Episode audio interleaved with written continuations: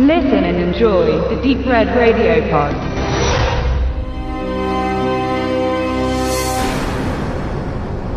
Man merkt deutlich, dass ab der Mitte der 90er Jahre die Zeit von Sam Furstenberg und den Filmen, die er machte, vorbei war. Er wich öfter von seinen gängigen Schema ab, drehte Thriller, Krimis oder auch mal was Lustiges. All dem waren aber auch keine besonderen Erfolge gegönnt. Die Budgets wurden nicht größer und der Dollar wurde schwächer. Für eine Million konnte man 1985 noch einen reichhaltig effektlastigen Film drehen, mit aufwendiger Pyro.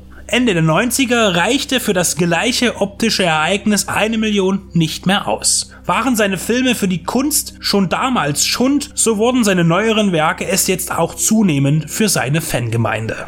Seinen vorletzten Film drehte er für New Image, ein Horror-Creature-Feature. Es ist die Fortsetzung von Spiders aus dem Jahr 2000. Hier trieben überdimensional große Spinnen ihr Unwesen auf einem Space Shuttle. Für den zweiten Teil bleibt man auf der Erde. Isoliert das Szenario aber auf einem Containerschiff auf dem weiten Meer. Die eigentliche Geschichte holpert einem entgegen. Zuerst wird eine Yacht, auf der eine kleine Party im Gange ist, von maskierten Personen attackiert. Es gibt eine Entführung und das Boot geht in Flammen auf. Das umhertreibende Wrack wird von den eigentlichen Hauptfiguren Alexandra und Jason entdeckt, die zu zweit einen Segelturn begehen. Als sie die Überreste erkunden, kommt ein Sturm auf sie zu. In dem Unwetter kentert nun ihr eigenes Schiff auf optisch unspektakuläre Weise. Aus der Seenot werden sie von einem Frachtschiff gerettet. Sich in Sicherheit glaubend baut Alexander eine freundschaftliche Beziehung zum Crewleader auf. Und während sie sich täuschen lässt, kommt Jason bald dahinter, dass an Bord irgendetwas Unlauteres getrieben wird. In einem Labor experimentiert ein Wissenschaftler mit Spezieskreuzungen. Spinne und Mensch in einem Wesen. Die Kandidaten für seine Versuche finden sich nicht unter Freiwilligen und somit sind die neuen Gäste an Deck herzlich willkommen. Als Grundlage für die kühnen Theorien dient eine Horde riesiger Spinnen. Und als dann die ersten Zweifel an den guten Absichten der Retter aufkommen, beginnt die Unruhe. Und in ihr kommt es auch dazu, dass die Achtbeiner freikommen und sich über alle Menschen hermachen. Die am meisten im Fokus stehende Alexandra fungiert dabei als Ripley. Und wie Sigourney Weaver in Alien oder Aliens stürmt sie im Tanktop durch die düstere Kulisse und setzt dem übermächtigen Gegner alles entgegen, was mobilisierbar ist. Von einer Kopie kann man hier ganz klar sprechen, das heißt nicht nur wegen des starken Frauentypus, sehr wohl aber bei der Methode, wie die neuen Spinnenkreationen aus ihren menschlichen Wirten herausbrechen, nämlich wie in Alien durch den Oberkörper. Alexandra wird von Stephanie Nisnik gespielt. Sie tauchte seit den 90ern immer wieder in einzelnen Episoden von etablierten TV-Serien auf. Dr. Quinn, Sliders, Jack, Profiler oder Viper. Nachdem sie in Spiders 2 die einzige annähernd professionelle darstellerische Leistung abgeliefert hatte, erhielt sie in der Familienserie Everwood eine tragende Rolle. Als durchgeknallter Doktor ist Richard Moll besetzt worden. Der große und kräftige hühnenhafte Mime mit seinem markanten Gesicht war bislang in über 170 Produktionen unterschiedlichster Art zu sehen und ist somit vielen zumindest visuell vertraut.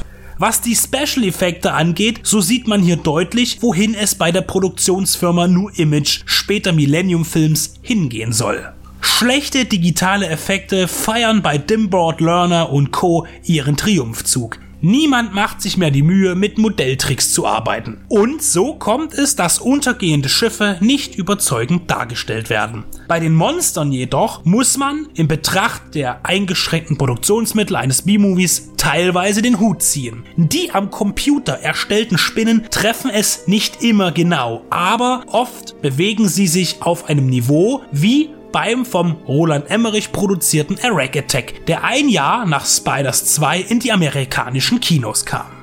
Kombiniert mit realen Puppen oder Teilstücken wie Beinen und Köpfen kann man fast von einem befriedigenden Ergebnis sprechen. Das heißt, gegenüber einem Asylum Monster Trash kann Spiders 2 sehr wohl als Qualitätsprodukt bezeichnet werden.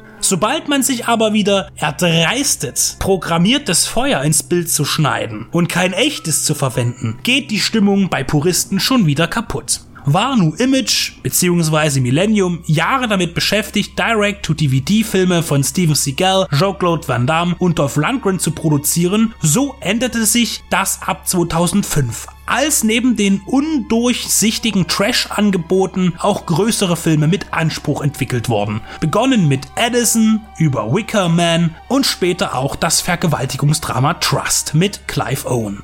Ihrem blassen Look und den wenig ausgegorenen CGI-Effekten bleiben sie aber treu. Selbst Multimillionen-Dollar-Produktionen wie die Expendable-Sequels Olympus oder London Has Fallen und viele der Jason Statham-Vehikel werden von halbgaren optischen Darstellungen im Betrachtungswert gemindert. Dass Millennium aber auch anders kann, haben sie an aufgeführten positiven Beispielen bewiesen. In ihrer Actionsparte bleiben sie aber bis heute unbelehrbar. Spiders 2 Breeding Ground, so der komplette Originaltitel, ist ein passabler, wenn auch inhaltlich völlig irrationaler, moderner Monsterfilm, der in der Schwemme an Sharktopussen und artverwandten Wesen effekttechnisch hervorsticht. Dass die Handlung und Erzählung absoluter Käse und wenig spannend ist, kann damit aber auch nicht wettgemacht werden. Es bleibt ein Film für Hardcore-Konsumenten, denen es nicht zu schade ist, ihre Lebenszeit mit hohlen 90 Minuten zu verkürzen. Sam Fürstenbergs Einflüsse in diesem Spätwerk sind kaum auszumachen. Die Action passt nicht zu dem, was man bis Operation Delta Force 1997 von ihm gewohnt war.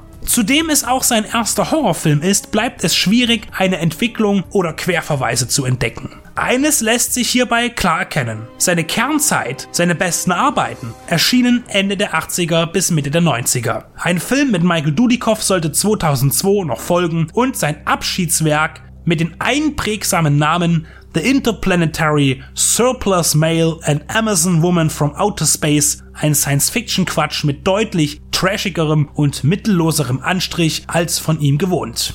2004 sollte er dann das Business verlassen, zumindest bis heute.